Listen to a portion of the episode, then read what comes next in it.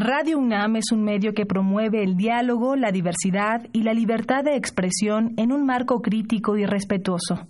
Los comentarios expresados a lo largo de su programación reflejan la opinión de quien los emite, mas no de la radiodifusora.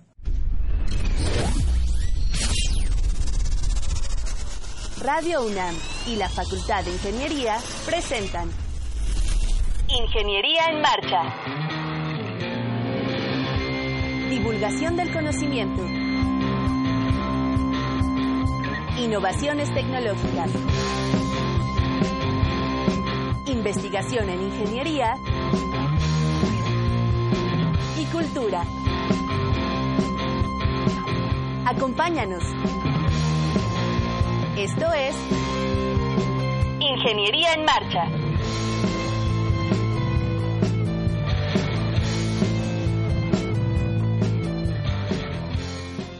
Amigos, muy buenas tardes. Los saludamos hoy martes 2 de julio de 2019. Espero que estén de vacaciones o si no estén a gusto escuchando el programa. Muchas gracias por su preferencia.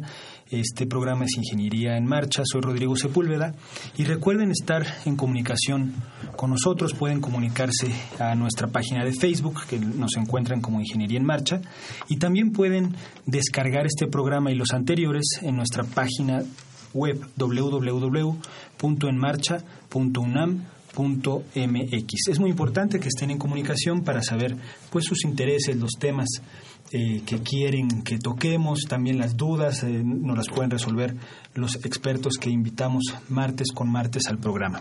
Estás en Ingeniería en Marcha. El programa radiofónico de la Facultad de Ingeniería. Si deseas escuchar el podcast del día de hoy y los de programas anteriores o descargar el manual de autoconstrucción, entra a nuestra página www.enmarcha.unam.mx.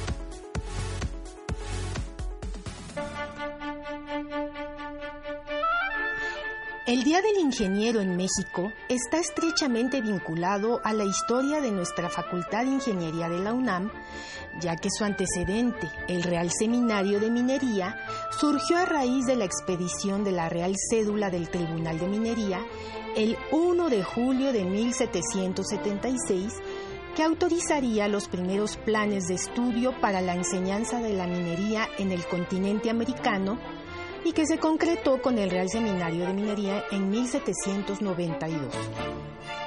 Con base en esta efeméride de la expedición de la Real Cédula, el gremio ingenieril mexicano celebra desde 1974 el primero de julio como Día del Ingeniero, reconociendo las aportaciones por más de dos siglos de la ingeniería mexicana al progreso nacional al aplicar sus conocimientos a la resolución de problemas de la sociedad.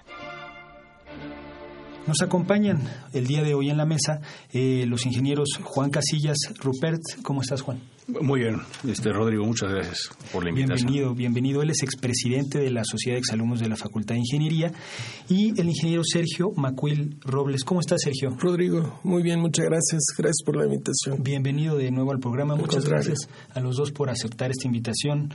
Eh, eh, el ingeniero Sergio Macuil es ingeniero civil destacado, ha estado ya muchos años en el, en, en, el campo, en la experiencia profesional de la ingeniería, también el ingeniero Juan Casillas, y vamos a hablar precisamente de eso, del Día del Ingeniero. Eh, y, yo creo que me, me gustaría eh, empezar a platicar de este tema. Con los dos les voy a hacer la pregunta a los dos, eh, para que nos platiquen, pues, cómo, cómo llegaron a esta profesión, o sea, qué les atrajo de la ingeniería, dónde se formaron. Platíquenos un poco, a lo mejor eh, vamos a empezar eh, contigo, Sergio. Platícanos, ¿qué te atrajo de la, de la profesión? ¿Dónde estudiaste? Sí, claro que sí. sí. Pues mira, yo, como lo comentaste, somos ingenieros civil de la Facultad de Ingeniería de la UNAM, ¿no? Este, pues llegamos por, por el destino, por la casualidad. Nos atraían mucho las, pues, los grandes proyectos, los puentes, las carreteras.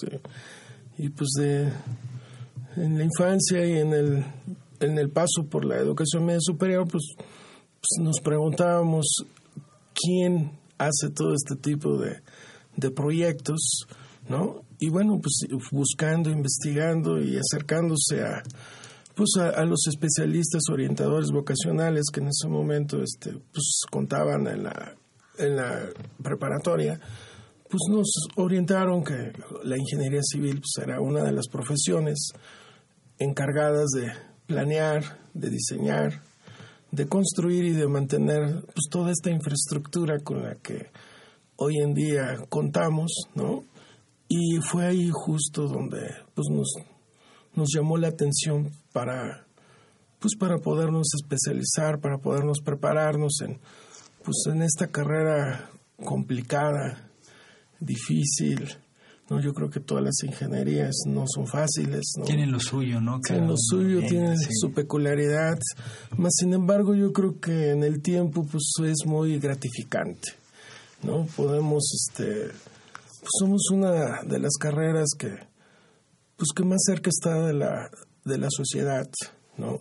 Cuando empezamos a viajar en diferentes partes del mundo o al interior de nuestro país, pues nos damos cuenta de las necesidades sociales que, que, enfrentan cada rincón de este país y bueno, es justamente ahí donde como profesión nos hace más humana, ¿no? Sí. Más humana y bueno, pues tenemos ese gran reto de pues de contribuir, de hacer bien las cosas, de planear bien los proyectos porque pues todos estos proyectos se hacen con recurso público, algunos con recursos privados o con recursos mixtos públicos privados, pero si no planeamos bien un proyecto, pues el recurso prácticamente voy a decir algo que digamos es como tirarlo a la basura, ¿no? Porque el proyecto no no no pues no funciona, este tiene altos costos de operación y bueno, finalmente el proyecto pues es un desastre, ¿no? Entonces desde ahí la importancia de planear bien el proyecto, ¿no? Sobre todo acotar bien la necesidad que se quiere resolver con el proyecto. Sí, y yo creo que eso, pues en ese ímpetu nos movemos hoy en día en la ingeniería civil, ¿no? Y también es, pues es una profesión altamente con responsabilidad social, ¿no? Porque lejos de planear toda esta infraestructura, pues también estamos presentes en los desastres naturales, ¿no? En la parte de sismos, huracanes, pues después de, de, los médicos, después del ejército, pues llegan los médicos y los ingenieros a tratar de, pues de resarcir, de coadyuvar a, que todo vuelva nuevamente a la normalidad. Y eso pues también es una profesión pues altamente con un valor o con un valor agregado social muy alto, ¿no? Entonces de ahí pues la el, la cosquillita de pues yo quiero ser ingeniero y en este caso ingeniero civil, ¿no? Aunque todas las ingenierías pues contribuyen para, para lograr esto. Un proyecto es multidisciplinario en donde participan todas las disciplinas, ¿no? Ingeniería civil, ingeniería mecánica, eléctrica, geomática, topografía, todas las ingenierías se conjuntan en un proyecto y ahora no solo las ingenierías, sino las demás profesiones hoy en día, biólogos, este, médicos. Es multidisciplinaria nuestra profesión y pues habrá que pues aprender eh, a trabajar con todas estas áreas que en conjunto pues nos permitirán planificar mejor los proyectos que, que este país requiere para este, hacer frente a las necesidades de, de la sociedad y con ello pues incrementar la calidad de vida de la población. ¿no? Eso es un, reto bastante importante. Claro. Juan, platícanos un poquito de ti. Sí, bueno, mira, pues este, mi acercamiento con la ingeniería en, general se dio desde, desde prácticamente este, mis primeros días, porque mi padre estuvo muy involucrado en el bueno, siempre ha estado involucrado en temas académicos de ingeniería y este, entonces desde chico pues tuve la, la, ventaja de tener esa cercanía con, con este medio, ¿no? Este, de chico me llevaban a pasear a Ciudad Universitaria, conocer Facultad de Ingeniería, Instituto de Ingeniería y demás. Y este, conforme fue pasando el tiempo, este, pues ir reconociendo el gran potencial que tiene la carrera, eh, tanto de aportarle a la sociedad, como bien se señala Sergio, pero también para este, permitir que eh, una persona que tenga ciertas inquietudes o inclinaciones hacia eh, ciencias eh, matemáticas, ciencias, este, este, pues inclusive, bueno, física, química, por supuesto, aunque los ingenieros químicos en, nuestra escuela están en, la facultad de al lado, pero este, eh, la, influencia original era eh, de un ingeniero civil que no tuvo éxito en lograr que sus hijos fueran ingenieros civiles, pero sí lo fuimos este, mecánicos en el caso de mi hermano y mecánico eléctrico industrial en mi caso este, yo tenía un interés eh, más orientado hacia el tema de, manufactura, eh, temas eh, industriales, este, organización de, insumos para efectos de, lograr este, producciones de manera eficiente y efectiva y demás. Este, pero bueno, tiene la escuela, específicamente en la, en la Facultad de Ingeniería, la gran ventaja de que estás expuesto a una gama muy amplia de, de carreras, ¿no? Este, como bien señala también Sergio, eh, aprendes a convivir tanto con los, civiles, este, la gente de cómputo, pero también la gente de ciencias de la Tierra. Este, yo siempre alegué que, que este, tenía yo una gran afición por ciencias de la Tierra, de hecho, el único libro que compré durante mi época de estudiante que no era específicamente de temas concernientes a, la ingeniería industrial o la mecánica eléctrica fue justamente un, libro de, geología, ¿no? Misma que vas, insisto, cuando estás en, nuestro caso en Ciudad Universitaria y estás expuesto a, muchas carreras de diferentes especialidades, empiezas a apreciar eh, lo, muy, lo, muy, interesante que son y lo muy necesarias que son para lograr este, sacar adelante este, grandes proyectos. Y la decisión de, estudiar en la Facultad de Ingeniería, eh, aunque, insisto, prácticamente estaba tomada, eh, pues fue un, gran acierto y que eh, aprecio y agradezco muchísimo porque es una escuela que tiene gran tradición y donde tuve oportunidad de convivir con grandes maestros y también con este con compañeros eh, inteligentes, audaces, este, animados, innovadores y, aquí estamos, ¿no? Este ya muchos años después. Claro.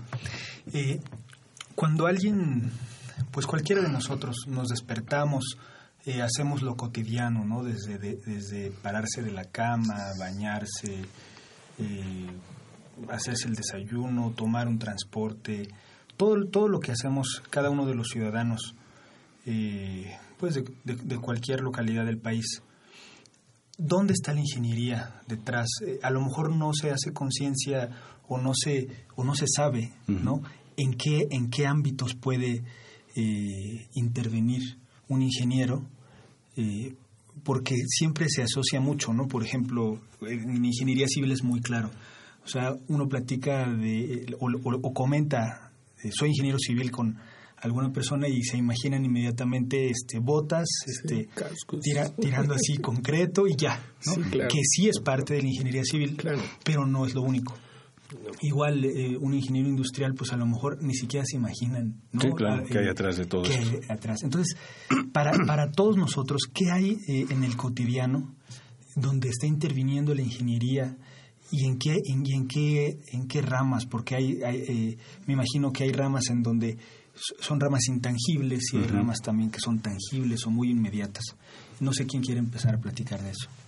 Bueno, si quieres, en un orden de, de cómo iniciamos, ¿no? Sí. Este, mira, yo creo que todas las ingenierías, ¿no? Pues tienen su, su participación o su granito de arena a, a aportar en los servicios o en los productos que hacen que se mueva una economía a nivel de país, ¿no? Como tú lo comentas, pues el día a día, pues no, a veces no nos ponemos a pensar de qué se necesitó construir para abrir la llave y que te caiga agua, ¿no? O para prender o apagar el, apagador y tengamos luz, ¿no? O que suene la alarma en el celular, ¿no? Exactamente, ¿no? O sea, todo eso, pues como lo comentamos al inicio, interviene en diferentes disciplinas, por ejemplo, la, la telecomunicaciones, ¿no? la ingeniería hidráulica, ¿no? que en conjunto pues es infraestructura básica. La infraestructura básica pues es parte de lo que todas las áreas de la ingeniería, en sus diferentes áreas de especialidad, realizan al momento de planearla, diseñarla, construirla y muy importantemente conservarla. Que yo creo que ahí en todo este ciclo de vida, pues hay muchas oportunidades para que la ingeniería aporte en este en toda esta ciclovía de proyecto pues diferentes especialistas hay, hay empresas hoy en día que se dedican mucho al diseño otras a la planeación. Y como tú dices bueno pues un ingeniero pues se imaginan casco y botas pero esos son los que la construyen, ¿no? los que la hacen, las que la, edifican, ¿no? Y después viene pues quien la mantiene, que también pues está en el día a día, y yo creo que pues también en una planta industrial pues es algo muy similar, ¿no?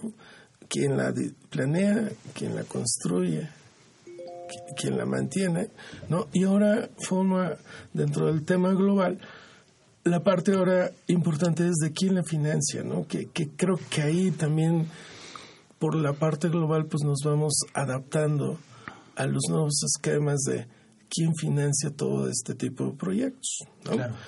Eh, un país entre más crezca económicamente, pues tiene más recursos para poder invertir en infraestructura. ¿no? De ahí la importancia de que el país pues invierta en infraestructura ¿no? y tenga una planeación constante de los proyectos que se requieran en el futuro. ¿No? Por eso este, suena intangible decir, oye, pues qué área de la ingeniería interviene en qué. Yo creo que como es multidisciplinario, todos intervenimos en todos, ¿no? En proyectos pues prácticamente de servicios para toda la sociedad a nivel mundial o a nivel país, ¿no? Sí. Juan. Pues mira, Rodrigo, tú estabas este, ejemplificando, ¿no? O sea, que ¿dónde vemos a la ingeniería en el día a día? Y yo te diría que prácticamente desde el momento en el que nos despertamos hasta el momento en el que este, procuramos irnos a dormir, este, vas a ver ingeniería en todo lo que hay, ¿no? Excepto quizá cuando estés meditando, ¿no? Este, eh, pero hay, de, ahí en fuera vamos a ver que hay ingeniería en, en, todo lo que hacemos cotidianamente. O sea, a la hora que nos levantamos porque se activa un reloj, ya sea mecánico o electrónico, pues ahí hay ingeniería. Sí. Este, normalmente nos despertamos quienes estamos en situación urbana, pues en un edificio que fue construido de una u otra manera, eh, siguiendo ciertos códigos y, y, demás. Este, tenemos también, quienes somos urbanos, la gran ventaja, o en la mayoría de los casos, de que le damos la vuelta a una llave y tenemos acceso al agua, ¿no? que es toda esta infraestructura básica a la que hace referencia Sergio, y que pues a veces ni siquiera contemplamos, ¿no? Este realmente qué es lo que hay detrás de encender un apagador y que esté disponible la luz en el momento en que tú la requieras, así como el agua, ¿no? O sea, hay una hay una cantidad de infraestructura extraordinaria que la gente no ve este, y desafortunadamente tampoco aprecia muchas veces, sino hasta que se carece de ella, ¿no? El día que no hay acceso al agua o a, este, corriente eléctrica, entonces sí empiezan los problemas, que además, viéndonos, ahorita permitiéndome salirme por la tangente, pues también hay muchas cosas que no vemos que sí existen y que no apreciamos hasta que no, están disponibles. Y en ese sentido me refiero, por ejemplo, en términos de obras hidráulicas, todo el asunto de sistemas de alcantarillado, ¿no? que no son muy... Eh, como no se les puede sacar un provecho típicamente político, ¿no? De corto plazo, pues tiende a olvidarse. Sí, están olvidados. Este, a la hora que nos bajamos a hacer el desayuno, pues lo vas a hacer con este, alguna fuente de energía, típicamente gas, ¿no? Que puede ser LP o natural o, gracias a, corriente eléctrica. Vas a cocinar tus este, los huevos con chorizos que hoy en la mañana estábamos discutiendo que era justamente lo que me tocó desayunar el día de hoy. Bueno, pues eso requieres de sartenes que, aunque parezca mentira, también tienen este, elementos de, ingeniería, desde materiales más eficientes, que conduzcan mejor la temperatura, que no sean eh, eh, frágiles, etcétera. Todos los días, o sea, todo el día, a lo largo del día vas a estar viendo ingeniería. De ahí eh, te subes a, a, un camión este, o a un auto. Por supuesto que está clarísimo que hay ingeniería detrás de eso. Te subes al metro, que es un sistema de transporte pues primordial que lamentablemente se ha venido este desatendiendo durante muchos años, pero bueno, a final de cuentas el sistema, cualquier sistema de transporte tiene que ver con ingeniería. El hecho de que nuestros amigos nos estén escuchando en este momento tiene que ver con ingeniería. Por supuesto, la, este, la radiodifusión, la televisión, las telecomunicaciones, el Internet. Hoy en día también prácticamente eh, no hay no hay muchos este, conciudadanos que vivan su día sin algún tipo de, de acceso al Internet y hay casos de muchos de nosotros que quizá este, tenemos una dependencia exagerada, ¿no? De estar al tanto de las cosas, este, insisto, vía Internet. Y en todo eso hay ingeniería. ¿Qué es lo que, que se tiene que hacer para enfrentar estos cambios en necesidades, en dirección de la sociedad?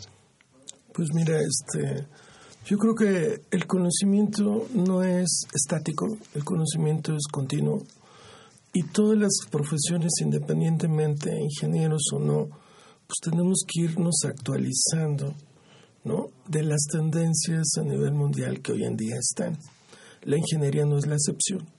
Tenemos que ir empezando a ver más allá de cómo poder eh, diseñar este tipo de proyectos desde el punto de vista de la sustentabilidad, desde el punto de vista energético, desde el punto de vista de consumo, entonces, finalmente tenemos que irnos actualizando, no solo en la parte de ingeniería, sino ahora en los procesos.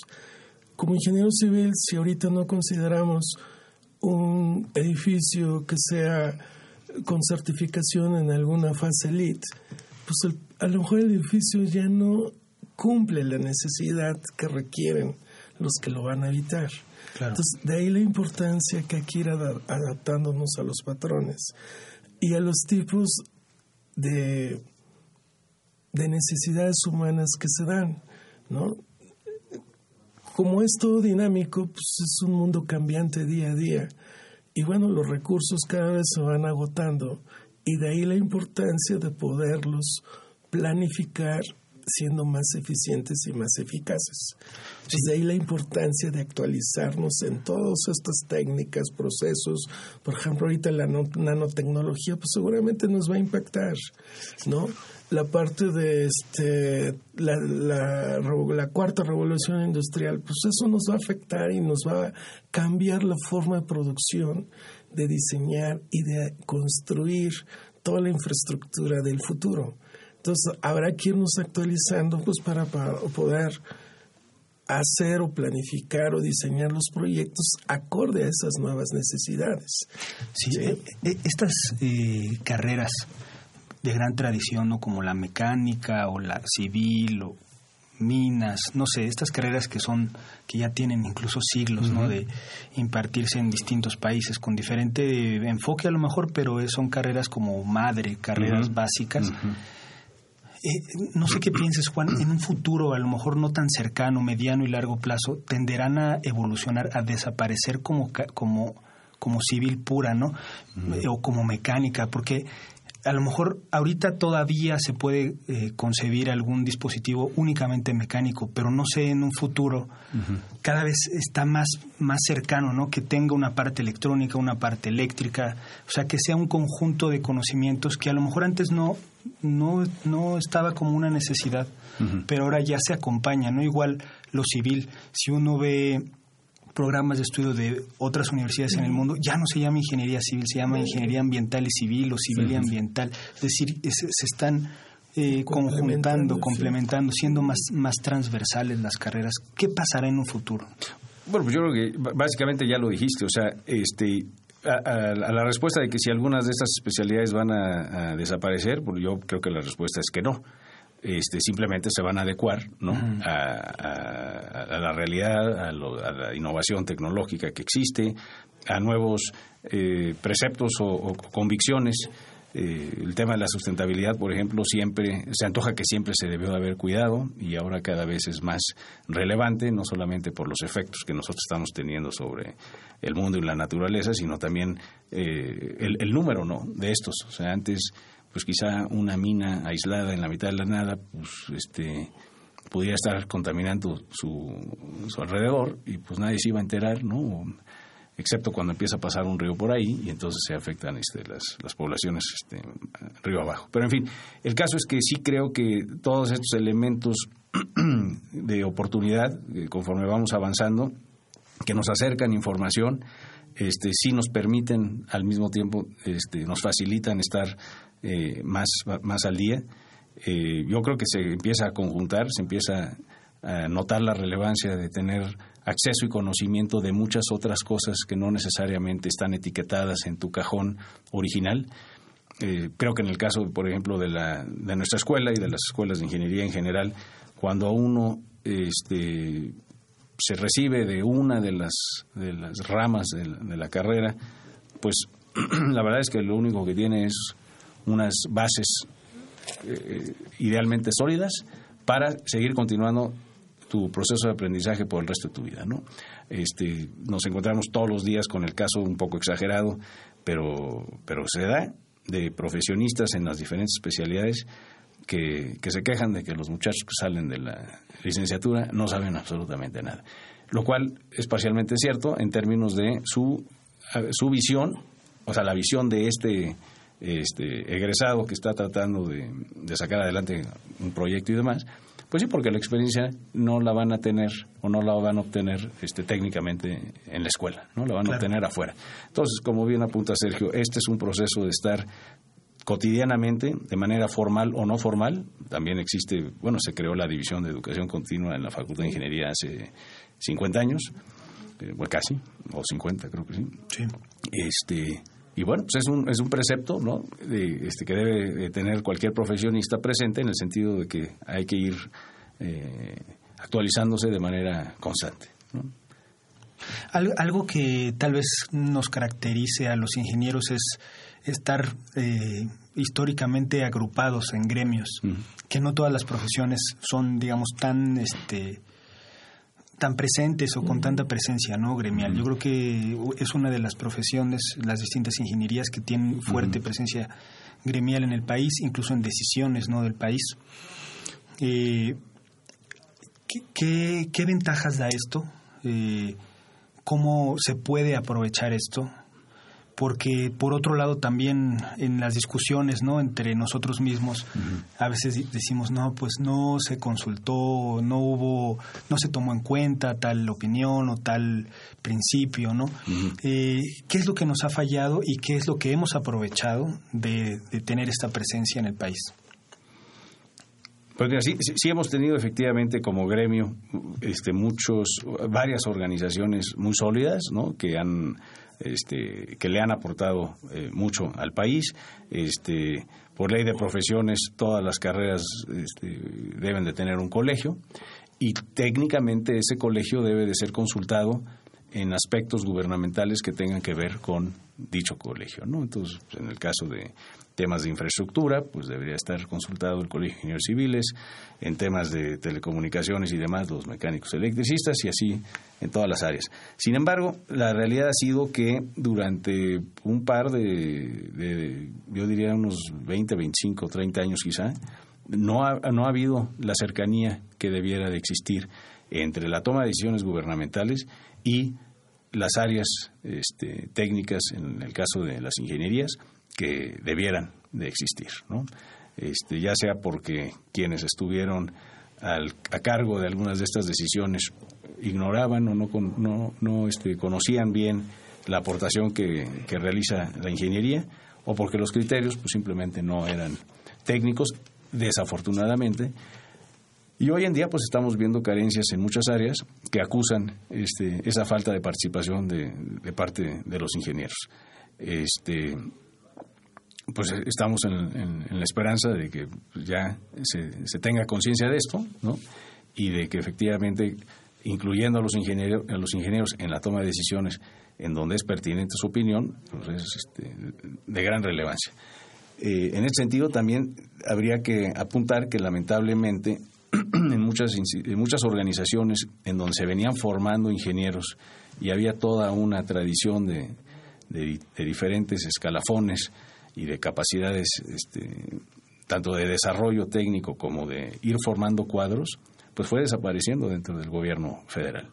este, hace muchos años la Secretaría de Comunicaciones y Transportes, o Obras Públicas, o Recursos Hidráulicos, o las diferentes acepciones que había de estas organizaciones, fueron perdiendo sus, sus equipos técnicos, este, aunque parezca mentira, este, la relevancia se le dio a, pues prácticamente a, muchas de las áreas que no fueran técnicas, cuando estos organismos eran este, eminentemente técnicos.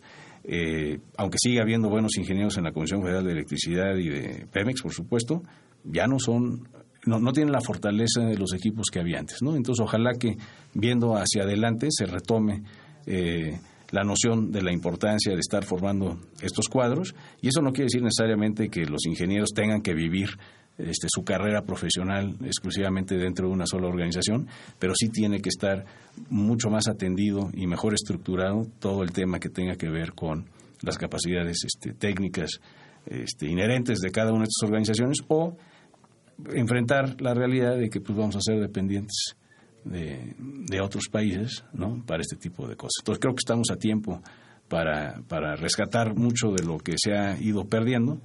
Este, pero digo, tampoco estamos en una situación de, crisis nacional, yo creo que más bien estamos en una situación de, empezar a aprovechar las oportunidades. ¿no? Claro.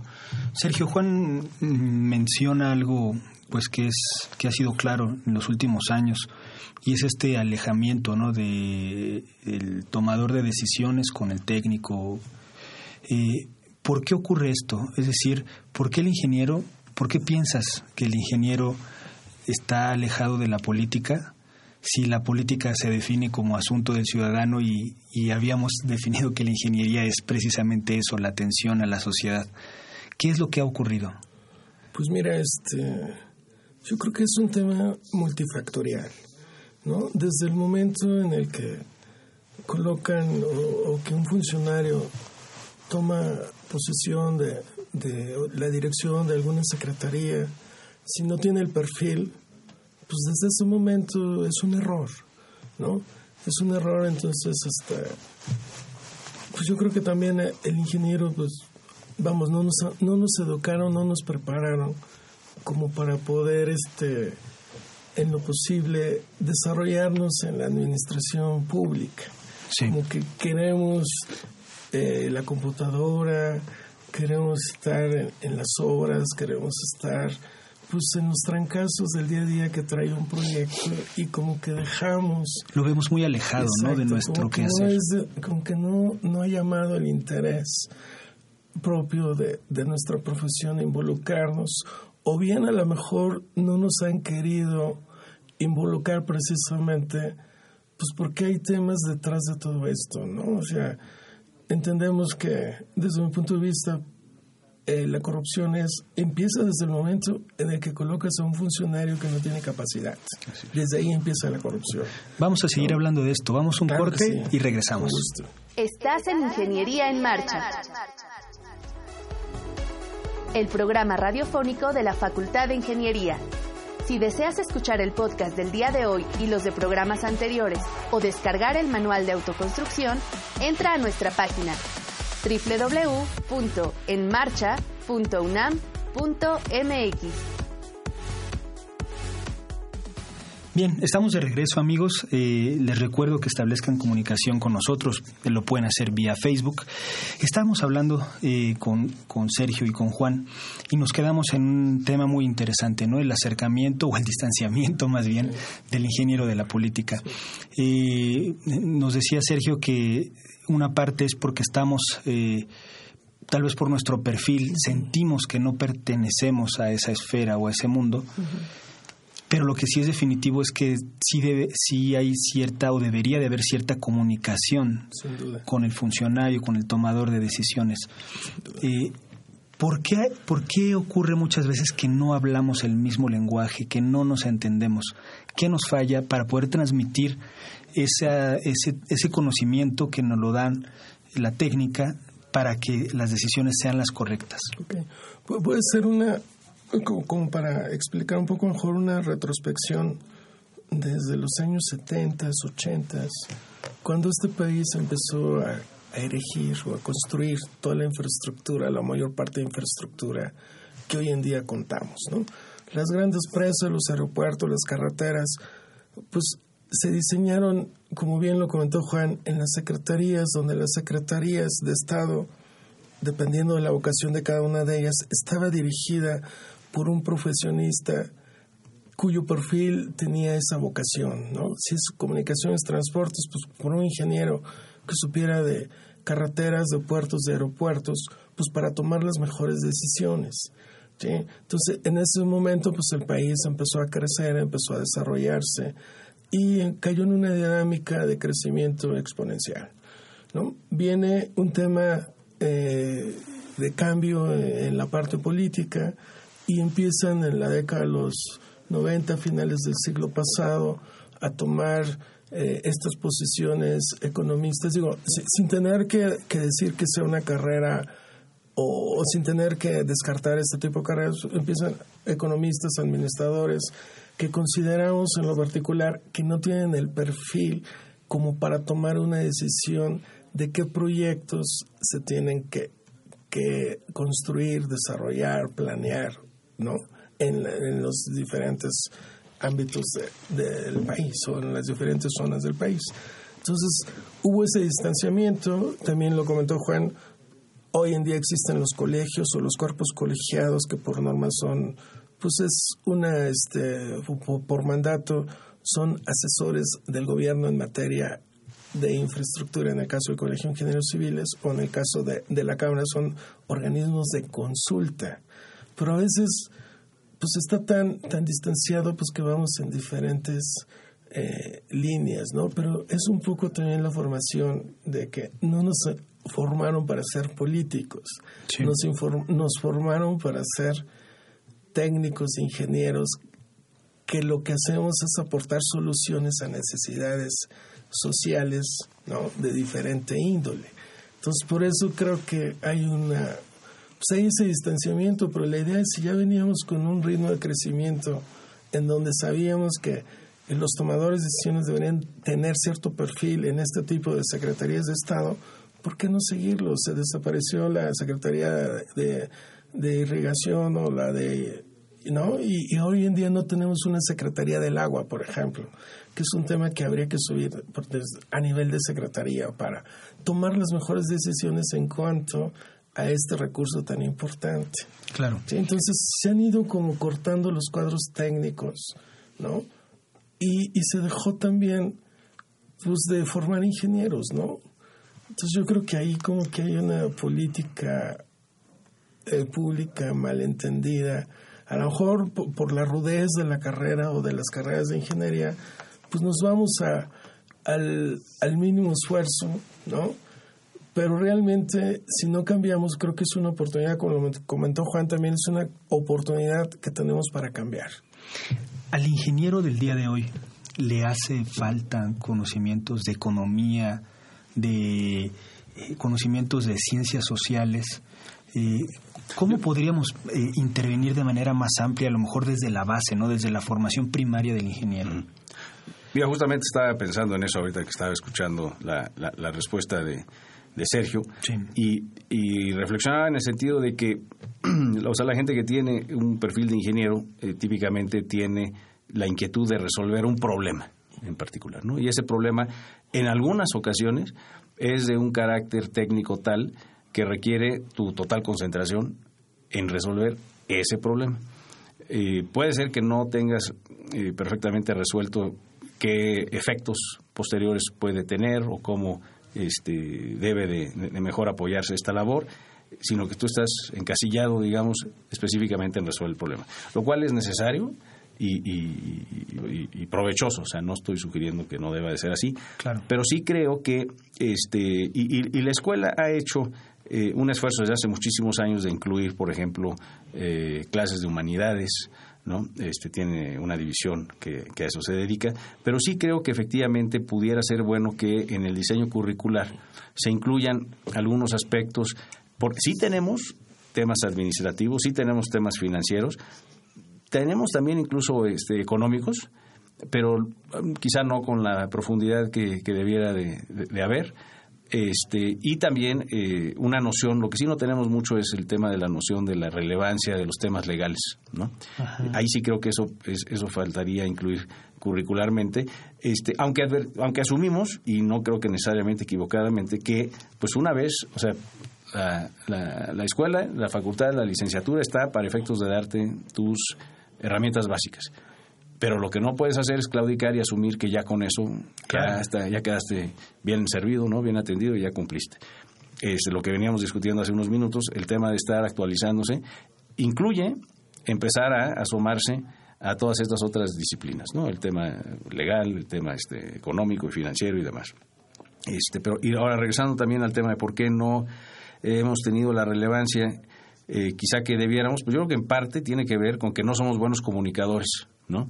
Y de ahí la importancia de un programa como el tuyo, porque el, salir a hablar de lo que hacemos, eh, eh, ya advertíamos más temprano en esta conversación que muchas veces la aportación de la ingeniería se da por descontada. O sea, la gente no piensa qué hay detrás de, insisto, levantar el switch y tener este energía eléctrica, este tener agua a tu disposición, estar escuchando esta conversación, tener acceso al internet. O sea, es prácticamente se da por dado, ¿no? Es magia y pues no, no es magia, ¿no? Hay, hay mucho trabajo, mucho talento, mucha capacidad detrás de todo eso, pero no lo hemos comunicado bien. Este, sí creo que también este, en, en administraciones anteriores hubo un periodo en el que pues, se dio por descontado, bueno, pues, si, si las refinerías no las pueden hacer los mexicanos, pues que las hagan este, los extranjeros, este, si las carreteras no las pueden hacer los mexicanos, que las hagan los extranjeros, y la realidad es que este, esta mentalidad de que, bueno, pues, adquiérase en, otros lados, pues este, no necesariamente resulta lo más este, conveniente. ¿no? no estoy diciendo que debamos de ser este, un país este, aislado y, y, pecar de un nacionalismo externo, este, extremo. Por supuesto que en el conjunto internacional siempre debemos de buscar las mejores oportunidades, atraer los mejores talentos y las mejores tecnologías y nosotros también tratar de aportar a eso, ¿no? Pero sí creo que este se dio por descontado entre muchos de los tomadores de decisiones de las clases políticas en administraciones anteriores de que pues eso ahí estaba, ¿no? Pero pues fueron perdiendo la noción de que si no le dabas eh, juego a la, a la, ingeniería nacional, pues eventualmente te vas a convertir en un dependiente total, que en algunas áreas somos, este, de las capacidades exteriores. ¿no? Entonces yo creo que hasta por temas de seguridad nacional es algo que, que debe de, estarse apoyando. Y como ejemplo, digo, está el, caso de, del milagro de los chinos, ¿no? O sea, hace, o de los coreanos, este, si queremos una, una magnitud más parecida a la nuestra. O sea, hace 40, 50 años, estas gentes vivían en la pobreza pues no te digo que total, ni mucho menos. Sí, pero su economía no figuraba. No era una economía muy importante. En el caso de los chinos había cientos de millones de muertos de hambre, que es la realidad. Y este, pues de una manera muy ordenada, muy bien planeada, muy bien pensada, fueron estructurando este, el quehacer nacional. Mucho de, mucho de ese quehacer dependiendo de eh, temas eh, vinculados con la ingeniería. Y hoy en día pues, son potencias extraordinarias. En el caso de China entiendo que la mitad de los este, altos mandos en la política china son ingenieros. Y pues ya sabemos todos en qué condición está este, China hoy en día con respecto al, resto del mundo y los grandes avances que han ido logrando. ¿no? Este, quizá con sus bemoles, ¿no? Este, no hay muchas consultas públicas en, China y demás, pero este, el beneficio y el haber sacado de la hambruna a cientos de millones de, de los conciudadanos, pues creo que es un es un éxito este pues loable, ¿no? Y que habría que contemplar en términos de cosas que pudiéramos hacer aquí nosotros. Claro. Eh, tocaste un punto sin querer que yo quería seguir en la entrevista afortunadamente, que es esta parte de cómo se ha delegado un poco la eh, tanto a empresas eh, extranjeras como incluso la tecnología, la tecnología extranjera y ha habido un problema, una separación, una disgregación, de, disgregación entre esta transferencia tecnológica, es decir, por ejemplo, eh, instalamos plantas de tratamiento que están diseñadas para condiciones europeas que nunca van a operar bien aquí y son errores de ese tipo que son más de decisión más que de técnica, ¿no? ¿Qué es lo que ha ocurrido? ¿Por qué se ha rezagado este el quehacer nacional y la solución de problemas, eh, digamos, locales con ingenieros locales? Claro, a lo mejor con asesoría, ¿no? De algunos, de algunas este, particularidades donde se hay, donde sí haya experiencia extranjera, pero no, efectivamente, como decía Juan, los proyectos hay veces que íntegros se concesionan o se delegan eh, a, a, otras instancias que no, que no conocen la realidad nacional. Sí, pues es, es un problema, Rodrigo, Juan, que no sé si coinciden conmigo, pero es un problema más de política pública. Sí, ¿por qué? Porque este Tú bien lo comentas, o, o lo comentó Juan hace unos minutos. Hemos delegado a que los extranjeros vengan a construir nuestras carreteras, no vengan a hacer nuestras plantas de tratamiento. implementamos tecnología en nuestras plantas de tratamiento extranjera y tenemos una dependencia total. ¿Por qué no hemos puesto en la agenda nacional esa visión de qué queremos como país en los próximos años, ¿no? Y también es muy bien o es eh, prácticamente no podríamos hacer a un lado el tema global. De nada nos sirve eh, dar los contratos a los extranjeros o a las empresas de ingeniería extranjeras o constructoras extranjeras o de cualquier tipo si al final nos subcontratan en condiciones diferentes, ¿no? Entonces eso no nos permite crecer, la subcontratación, ¿no? Pues el 80% vienen a subcontratar aquí mano mexicana, ¿no? Algunos insumos mexicanos y lo demás lo complementan con el extranjero, ¿no? Entonces, esa dependencia pues nos ha permitido nuevamente pues no crecer, ¿sí? Y la falta de un plan de largo plazo en proyectos, pues es lo que no les permite a las empresas pues hacer sus proyecciones de largo plazo. Si hubiera un plan de infraestructura en todos los sectores o subsectores actualmente, pues las empresas podrían crecer su, o podrían hacer su planeación de crecimiento de su empresa con la cartera de proyectos que este país pudiera ir desarrollando, ¿no? Y nos enfrentamos a una realidad, pues que cada cierto periodo, pues queremos inventar este país con otros nuevos proyectos y la falta de continuidad, pues eso también nos ha afectado mucho en la preparación de este tipo de mano de obra. Por, por ente, el desarrollo tecnológico, digo, no es posible que le invertamos menos del 1% a ciencia y tecnología, eso no es posible. ¿no? Cuando puede ser un arma eh, muy buena para competir en un futuro traemos un promedio, una población económicamente activa joven, promedio de 27 años, que si capacitamos bien, pues eso puede ser un arma en el futuro. El tema es que no lo estamos haciendo. Y creo que precisamente por eso me atrevo a decir que es una es falta de una política pública, ¿no? De poder plantear esta estrategia o esta política como un mecanismo para competir y desarrollarnos y empezar a generar nuestra tecnología que se adapte a las condiciones de México. ¿no? Porque no solo pasó con lo que acabas de comentar de, de las plantas de tratamiento, pasa con los esquemas de financiamiento, los APPs, que nacieron en Inglaterra y que los queremos replicar en México tal cual cuando en Inglaterra hay instituciones diferentes que operan con una normativa diferente y que queremos replicar aquí en México y nos damos cuenta que no funcionan, pues porque estas condiciones de implementación son diferentes. Claro. Entonces, por eso de repente queremos adaptar o copiar lo que funciona en otro país a México sin tener un análisis de por qué sí funciona allá, ¿no? Para poderlo implementar adecuadamente en México y empezaron a detonar un crecimiento, ¿no? Yo creo que es algo que, que, en conjunto tendremos que trabajar, ¿no? Los gobernantes, gobernados, la sociedad, los académicos y por supuesto los ingenieros que somos parte de, de estos ecosistemas, en donde realmente nos tenemos que, que sentar a debatir ese, ese futuro de este país, ¿no? Sí, Juan. Pues mira, este, estaba aquí haciendo algunas anotaciones, este, aprovechando la intervención de, Sergio. Yo diría que hay varios, que creo que hay varias, y, seguramente no son todas, pero algunas de las razones principales por estas situaciones.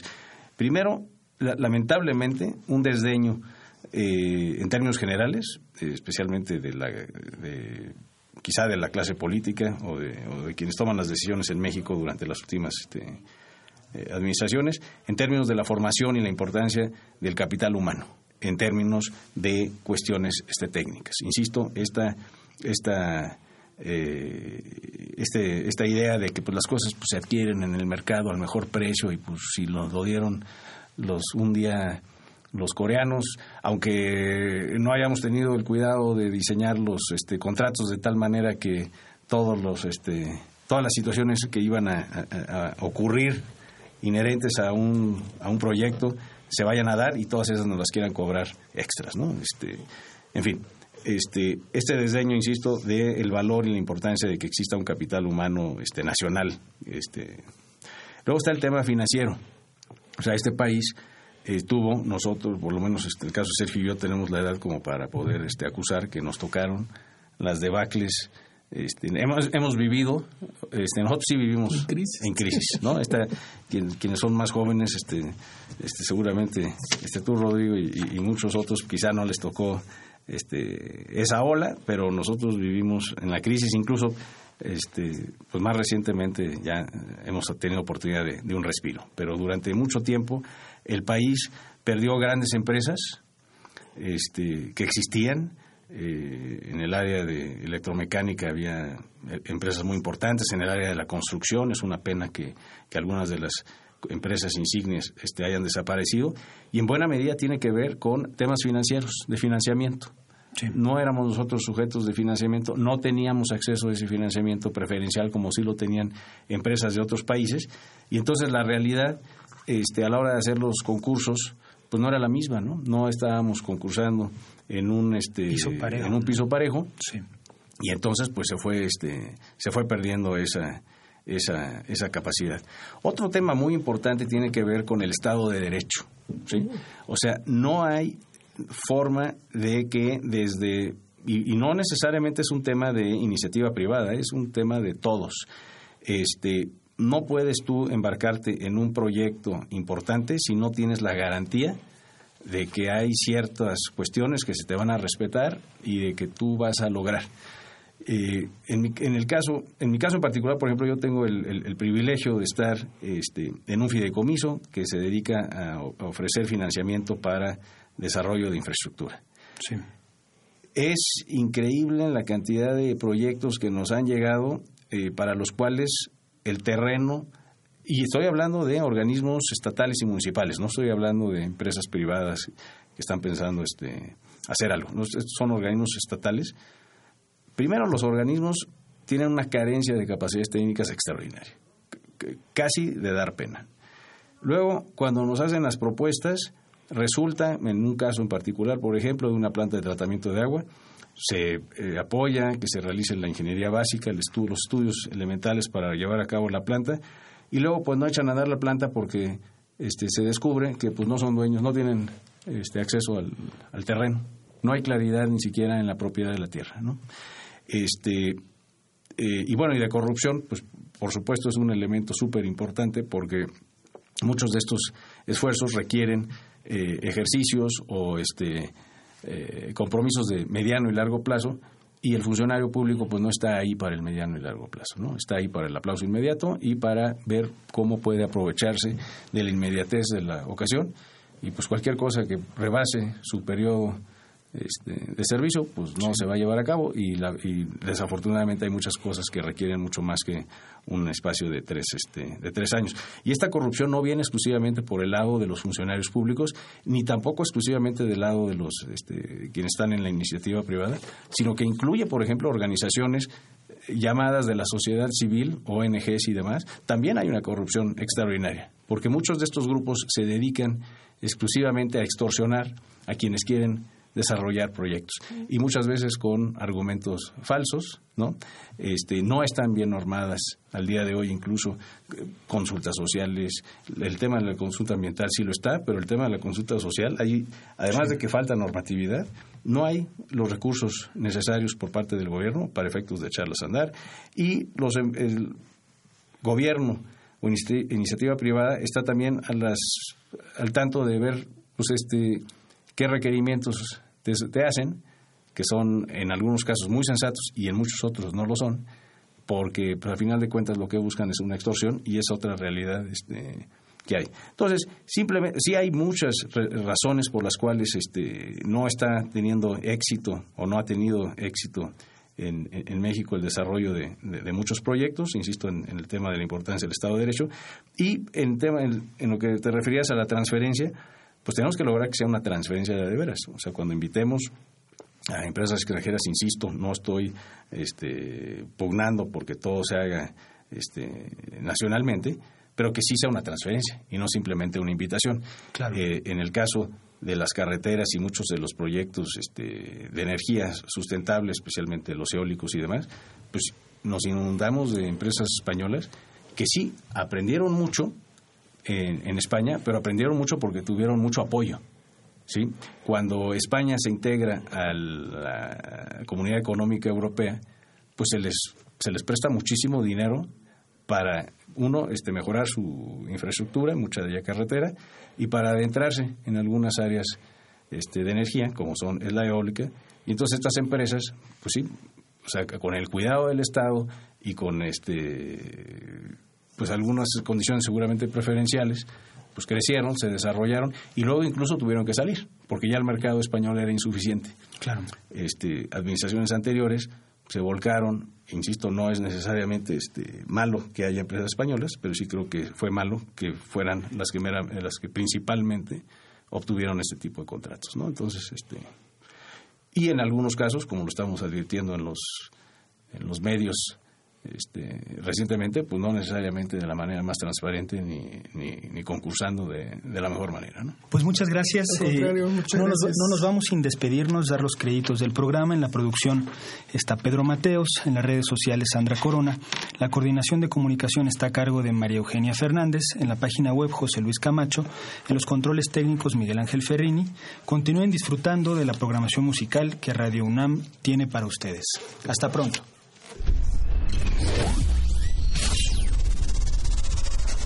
Radio UNAM y la Facultad de Ingeniería presentaron Ingeniería en Marcha. Divulgación del conocimiento. Innovaciones tecnológicas. Investigación en ingeniería y cultura. Ingeniería en Marcha.